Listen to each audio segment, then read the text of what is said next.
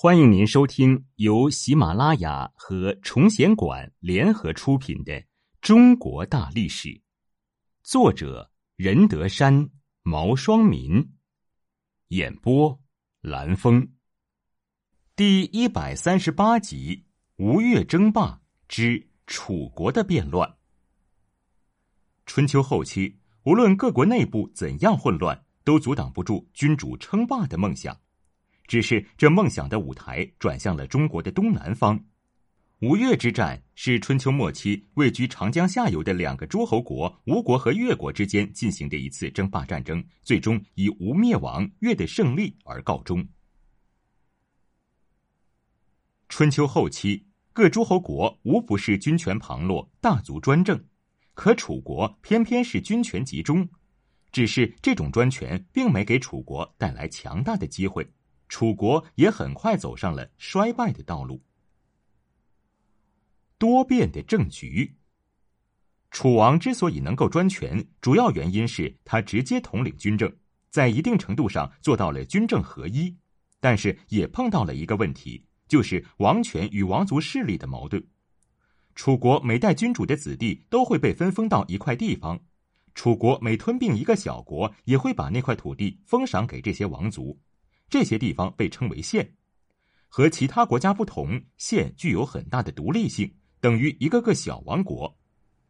而且，楚国的高级官员如令尹、司马是不授给大族的，人选都是由王族中产生。因此，当楚王精明有为时，就能指使一切，对令尹、司马可以生杀予夺。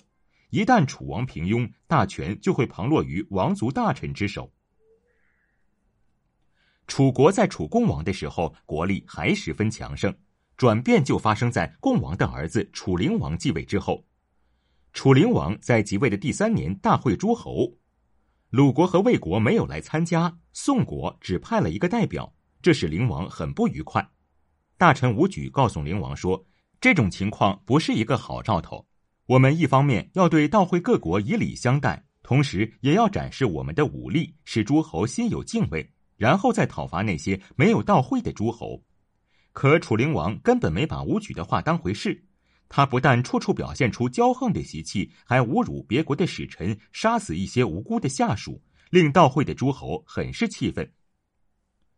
为了维持霸主国的面子，楚灵王四处征伐，与各诸侯国之间战争不断，耗费了先辈多年的积累，加上花天酒地，失去了民心。一次，楚灵王发兵攻打吴国，当时天降大雪，士兵们身着铁甲，手执兵器，暴露在风雪之中，寒冷难耐。灵王则身穿暖和华丽的皮衣，站在中军帐前观看雪景，连声赞叹：“好雪，好雪！”这时，国内传来消息，楚灵王的弟弟弃疾反叛。楚灵王的部队本来就无心打仗，一听到这个消息，士兵们顿时作鸟兽散了。只剩下两个随从还守在灵王身边。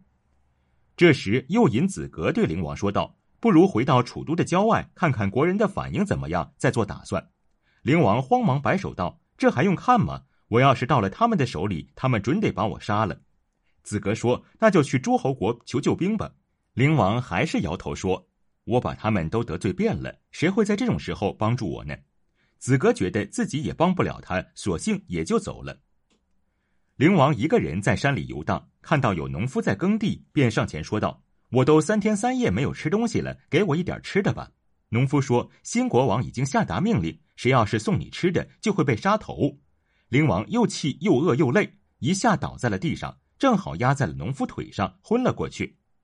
农夫抽出了自己的腿，边走边说：“你这罪恶滔天的家伙，你也有这一天啊！”最后，走投无路的楚灵王在绝望中自缢而死。人才的出逃，接替楚灵王的是他的弟弟弃疾，史称楚平王。继位后改名雄居。楚平王继位之初，政治上还是比较清明的。当初灵王灭了蔡国后，曾把许、胡、沈、道、房、申等公族迁到蔡地，因此这些大族一直对灵王心怀不满。平王即位之后，马上就让他们各回故地。因此，得到了这些大族的支持，政局也迅速稳定下来。平王即位之后，任命了武举之子武奢为太子太师，宠臣费无忌为太子少师。太子建尊重武奢，却十分嫌恶费无忌。费无忌因此暗生嫌恨。前五二七年，费无忌撺掇平王给十五岁的太子娶妻，楚平王于是聘了秦女嬴氏为太子夫人。费无忌去秦国迎亲，发现嬴氏非常美丽，就劝平王干脆自己娶了。平王好色，也不管儿子作何感想，便将嬴氏纳入了后宫，然后将太子调出国都，安顿在城父（今河南平顶山市）。费无忌为了铲除后患，一年后诬告太子与武奢密谋造反。楚平王召见武奢，问他为什么要谋反。武奢大呼冤枉，并劝平王不要亲小臣而疏骨肉。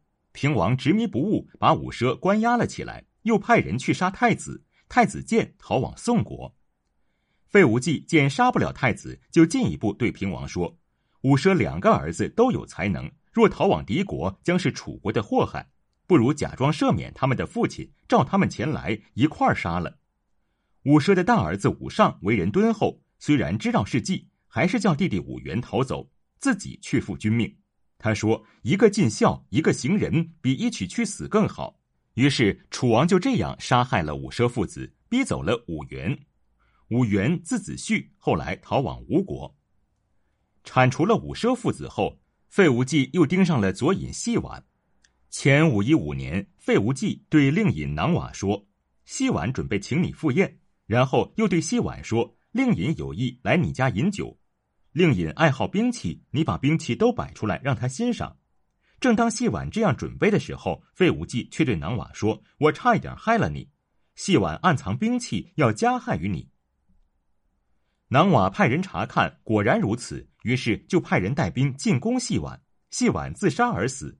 细婉之死让国人议论纷纷，囊瓦成了众矢之的。不得已，囊瓦杀了费无忌，平息了国人的愤怒。不久后，楚平王死了，楚昭王继位，由囊瓦主持国政。囊瓦贪图前来朝楚的蔡侯的佩玉、皮袍子和唐侯的萧双马，不惜关押二国国君，使得蔡、唐二国都投向晋吴一方。白宫之乱。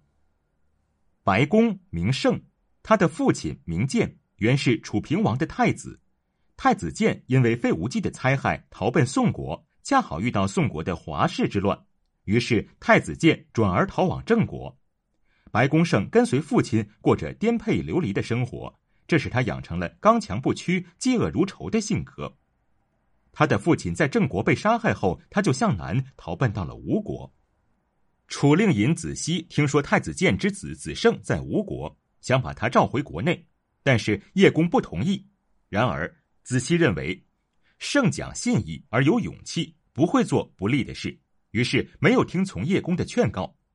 子西把胜召回国内后，将他留在东边的白邑担任守卫，号为白公。白公胜要求讨伐郑国，为父亲报仇。子西表面同意，但没有行动，引起了白公胜的怨恨。前四八一年，子西又与郑国订立了盟约，胜勃然大怒，视子西为仇人。前四七九年，吴国攻打楚国，被白公胜击败。白公胜以让大家观赏战利品为由，发动叛乱。他杀死子西后，劫持了楚惠王。白公胜杀了王子启，而将惠王劫持到高府。不料有人从地道进入宫廷，背着惠王逃至昭夫人宫。于是白公胜自立为王。叶公子高闻听都城有变，立即率领军队前往救难。他与真隐固联合惠王的部队一起进攻白公胜。白公胜寡不敌众，便上吊自杀了。白公胜之乱虽然被平定了。但是他给楚国带来的损害却十分严重。